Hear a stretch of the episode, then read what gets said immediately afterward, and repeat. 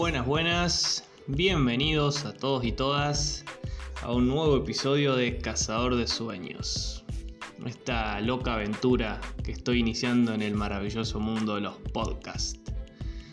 Eh, mi nombre es Silvio y le doy la, bienvenida a este sexto episodio. Es un, capítulo quizás un poco más personal eh, o por ahí más relacionado a una, a una vivencia particular, esto de cómo publiqué mi primer libro. Eh, pero creo que, le puede ser muy útil, le puede servir a, muchas eh, personas para, para animarse a, dar este gran paso. Y, no solo con un libro, eh, sino que se puede aplicar a, cualquier, cualquier esfera de la vida. eso está, está muy, muy bueno. Em, hay una idea eh, que voy a mencionar ahora y que seguramente voy a repetir a lo largo de todo el capítulo, eh, porque creo que es la idea clave. Y es la de accionar, accionar y accionar. Moverse, hacer. Yo creo que de nada sirven eh, los sueños si no movemos cielo y tierra para conseguirlos. Si no dejamos atrás los miedos, nos despojamos de todos los fantasmas y hacemos eh, oídos sordos a, esos que dirán y que tanto nos preocupan a veces, em, eh, son clave, es clave para, poder dar ese gran paso hacia, hacia los objetivos que, tengamos. Em, yo creo que si esto lo, estuviera escribiendo lo, remarcaría con, resaltador y lo subrayaría porque es algo clave. Eh, bueno, para ir de forma un poco más concreta a, todo lo que fue mi proceso, eh, yo creo que mi libro comenzó a formarse hace unos cuantos años atrás, bastantes, yo diría más o menos 3, 4 y quizás un poco más. Em, que fue cuando empecé a, comenzar, cuando, cuando escribí los primeros cuentos. Em, que hoy, algunos de los primeros cuentos que hoy forman parte del, libro.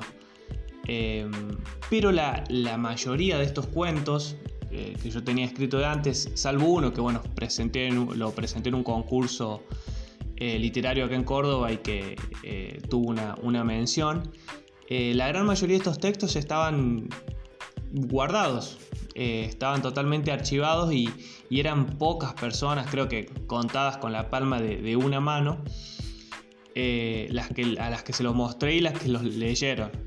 Eh, porque la verdad es que yo tenía terror a la supuesta crítica o devolución que podía recibir de la afuera. Em, tenía, sentía miedo de, exponerme de esa manera. Pero quizás porque también dudaba mucho del valor o de la calidad de lo que escribía. Eh, eso me suele pasar seguido, soy, soy bastante autocrítico, podríamos decir, pero, pero no muy objetivo. Entonces siempre tiendo a, restar valor o a tirarme bastante a menos en, las cosas que, hago en general. Pero bueno, eso ya es, es otro tema que no, no viene a lo que estamos hablando hoy. Eh, bueno, en fin, como les decía, varios de esos textos eh, pasaron de, papel a la compu y sobrevivieron varias mudanzas de archivos entre una computadora y otra, eh, pero seguían ahí, guardaditos y sin ver la luz.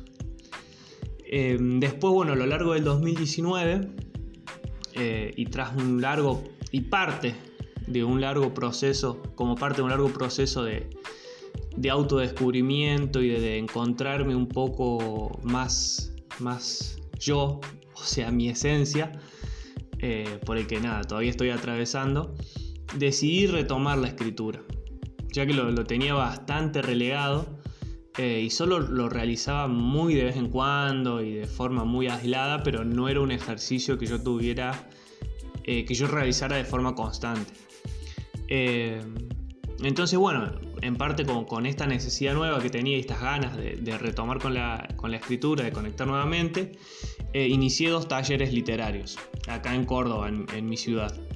Em, el primero fue con Pablo Albornoz y el segundo con Gustavo Rocha, dos, profes, dos genios que, que tuve eh, y que supieron despertar eh, nuevamente en mí esta, esta beta más creativa que tenía bastante dormida y, darme disparadores e ideas em, de las cuales surgieron muchos de los textos que hoy forman parte de, Cazador de Sueños. Y entonces así fue como a lo largo de este 2019, donde escribí mucho, eh, y casi sin darme cuenta, fui dando forma a un, a un borrador muy simple eh, de lo que sería mi libro. Estaba todo ahí, estaba todo escrito, desarmado, como un gran rompecabezas. Nada, solo tenía que pulirlo y ordenarlo un poquito más. Eh, pero ahora, ¿cómo surgió la idea de pasar de tener este montón de textos desparramados en cuadernos y en la compu eh, y sin querer que nadie los lea, a querer publicar un libro para que todo el mundo tenga acceso y lo pueda leer. Y la verdad que es una pregunta bastante difícil de, responder o por lo menos un poco larga. Pero bueno, para hacerlo más simple, decidí mencionar como, como dos factores o puntos claves que yo veo como puntos de quiebre en, en mi vida Em, que me permitieron llegar a, esto, a, publicar mi, primer libro. El primero fue sin duda toda esta serie de personas que, fui conociendo a lo largo del, proceso este de autodescubrimiento que, les mencionaba anteriormente, por el que estaba atravesando, por el que estoy atravesando. Eh, y una, principalmente, eh, Marce, Marcela Molinari, es una coach también acá de Córdoba, con la que realicé un hermoso proceso. Eh, primero un taller de PNL, de programación neurolingüística, donde ya eso fue muy loco porque en la, fue a principio de año y una de las tareas era como visualizar un, objetivo, un sueño que tuviéramos para el año. Y, ahí mi, objetivo fue el de, el de escribir un libro. Nunca publicarlo, o sea, no estaba explícito, pero, pero sí el de escribir un libro antes de fin de año. Fue muy loco. Bueno, y con ella también eh, tuve este taller de PNL y después otro, otro taller de, liderazgo. Em, y ahí descubrí de una manera vivencial y, en carne propia que yo debía, debía obviamente si lo quería, ¿no? Pero, pero que debía convertirme en líder y en el actor principal de mi propia vida. Eh, suena muy, muy como de libro de, autoayuda, pero, pero, la verdad que es, así, es clave y cuando nos damos cuenta que, o cuando yo me di cuenta que si me ponía en ese rol protagonista y de, yo moverme y de ir en busca de, lo que yo quería, de las cosas que quería que pasen en mi vida, em, era, era, la, era clave y era la clave este, moverme y accionar para, para conseguir lo que yo tanto había soñado, todas las cosas que había soñado y, visualizado y, volverlas realidad. Eh, y acá es donde, donde traigo esta, esta frase que está en el, en el título de este episodio, de esta bella frase de, los cafres, que dice que la suerte es amiga de la acción. Eh, y es clave. Yo creo que si no accionamos, no nos movemos, la suerte no hace milagros, no hay suerte que haga nada. Eh, así que nada, accionar gente, moverse. Y nada, gracias Marce si, si escuchas este podcast por el tremendo empujón que me diste. Y el segundo punto, punto clave y ya mucho más concreto en el, eh, y relacionado con el libro, fue una propuesta que, recibí, que surgió desde el taller que estaba haciendo con Gus, eh, con Gustavo, y que nos proponía realizar una, encuadernación pequeña, artesanal, de uno de los cuentos que habíamos escrito en el, en el taller durante, durante el año. Y realizar una, también pequeña íntima presentación eh, de los cuentos entre los amigos y los conocidos. Esta propuesta eh, primero que nada, y, no les voy a, mentir, me generó muchos miedos. Eh, miedo a invitar a la gente, miedo a que me leyeran, miedo a que pensaran que era una porquería lo que escribía. Y, hasta, hasta tenía miedo de, que supieran que escribía. Eh, una boludez, o sea, más grande que, una casa. Eh, ahora que lo pienso. Pero, pero bueno, en ese momento, y, sin poder controlarlo, todas estas, estas dudas y estos miedos se, cruzaron en, mi cabeza. Em, en fin, bueno, dejando afuera todos estos, estos fantasmas, la idea me copó un montón. Me reentusiasmé con, con publicar un, cuento, mi primer cuento. Em, y bueno, estaba reenganchado con esa idea hasta que un día, mm, no recuerdo el, momento en particular, pero sí que fue como una idea que, como una lamparita que se me prendió así, así de la nada. Y me dije, pero ¿por qué voy a, publicar solo un cuento eh, si tengo material como para hacer un libro completo, mío. Eh, cara dura, ¿no? El tipo. Y mandado así de una. Eh, pero bueno, ahí está creo que una de las claves también, ¿no? En, soñar y pensar en, grande. Em, nada, y así tenía que ser. Eh, y fue como primero empecé a ver y revisar el material que tenía eh, y a ver si con eso se podía llegar a armar algo interesante que, me gustara dentro de todo. Em, y luego, bueno, me comencé a ponerme en contacto con editoriales o gráficas para averiguar los costos de los costos de lo que salía publicar un libro y editarlo. Em, el primer pensamiento que tuve, uno de los primeros pensamientos que tuve fue que todo eso salió una fortuna que salía mucha plata, que, no lo iba a poder pagar. Eh, nada, que era algo que solamente podían hacer los, millonarios básicamente. Eh, y tampoco quería pedir eh, plata mi familia, era algo que, quería hacerlo yo medio de sorpresa y, nada, tener la satisfacción de haberlo hecho a pulmón, como, como se dice. Y acá es donde creo que hubiera sido más fácil quedarme con estas dudas y estas excusas porque, en fin, no eran más que excusas. Las que yo me ponía, el tema de la plata, del editorial, de la calidad de lo que había escrito. Em, nada, y dejar el libro ahí archivado para más adelante. Para cuando tuviera plata, para cuando se presentaran todas las condiciones ideales y perfectas eh, para poder hacerlo. Y esto era, es algo, no era, es algo que nunca va a pasar. Es decir, las condiciones perfectas no existen, nunca se van a dar. Em, espero que lo de la plata sí, pero lo de las condiciones ideales no. Eh, y en cualquier aspecto que, querramos avanzar en nuesra vida, si queremos realizar un viaje, si queremos encarar a la, chica o al chico que nos guste, eh, nunca va, a haber un, un, entorno ideal al 100% que nos haga sentir cómodos y seguros para avanzar. Así que nada, superé esta barrera y, me animé a, preguntar. Básicamente eso. Preguntar, averiguar en internet, ahora la verdad que es súper fácil con el celular, con la compu. En dos segundos me contacté con editoriales de Buenos Aires, de Córdoba, que me, enviaron presupuestos.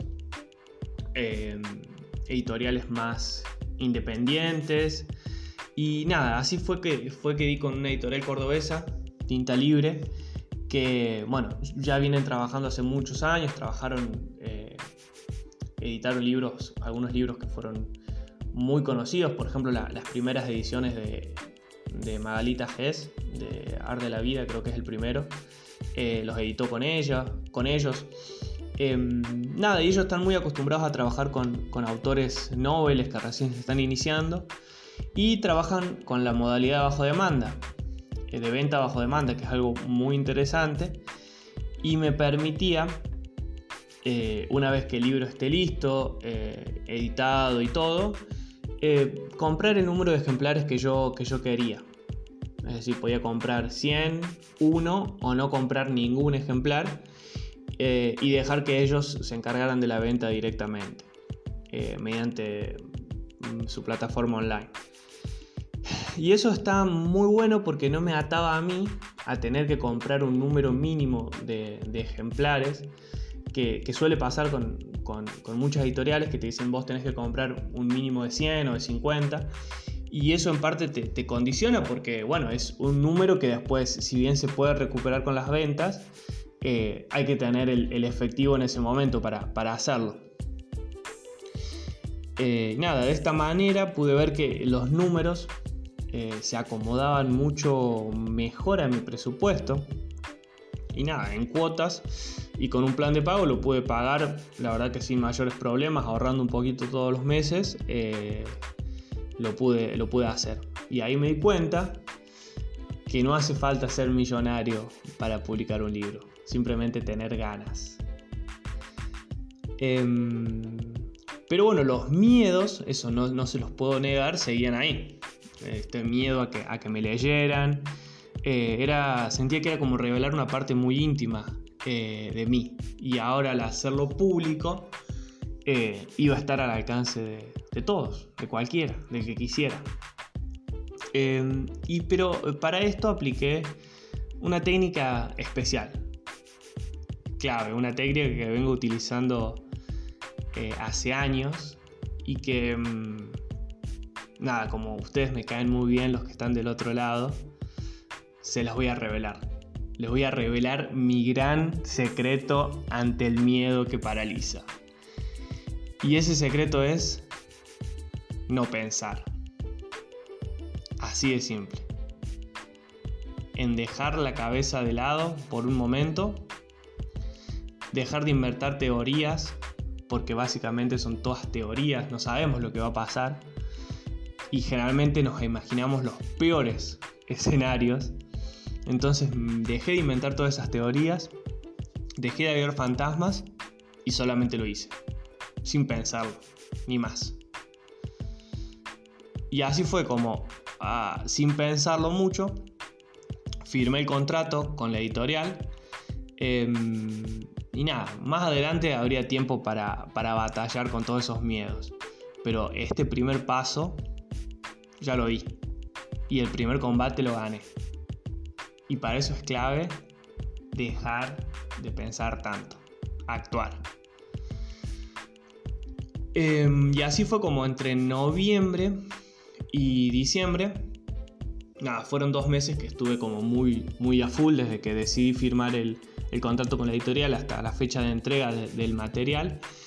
Eh, donde estuve muy, muy a full, como decía, dedicándole varias horas por día eh, a leer y releer cada uno de los, de los cuentos, corregir ideas, eh, borrar partes, agregar partes nuevas, hasta bueno, terminar de armar el, primer borrador un poco más concreto de, Cazador de Sueños para, presentarlo a la, editorial. Este sí fue un, trabajo bastante intenso, yo trabajaba en ese momento nada, 8 horas por día, había días que laburaba un poco más, eh, entrenaba, hacía un montón de, de seguía con los cursos y, los talleres. Em, pero bueno, cuando hay ganas, el tiempo aparece y nada, me quedaba hasta tarde, aprovechaba cada segundito libre que tenía para, para ponerme la compu, mm, leer, releer los textos en papel, en digital, corregir, marcar. Y, y nada, así apareció este, quedó listo este primer borrador.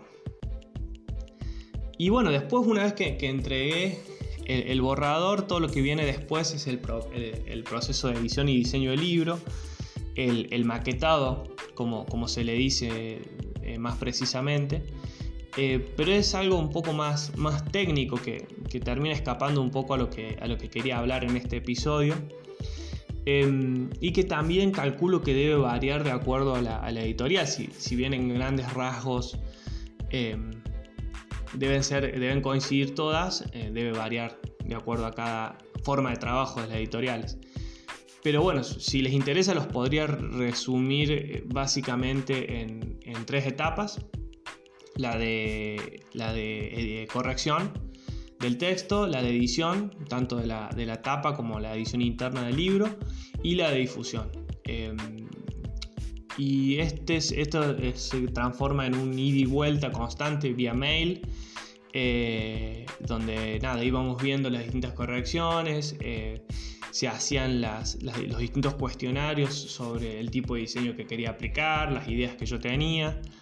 Em,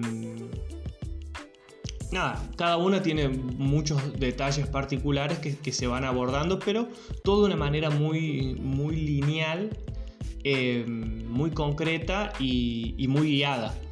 Eh, eso, eso está bueno.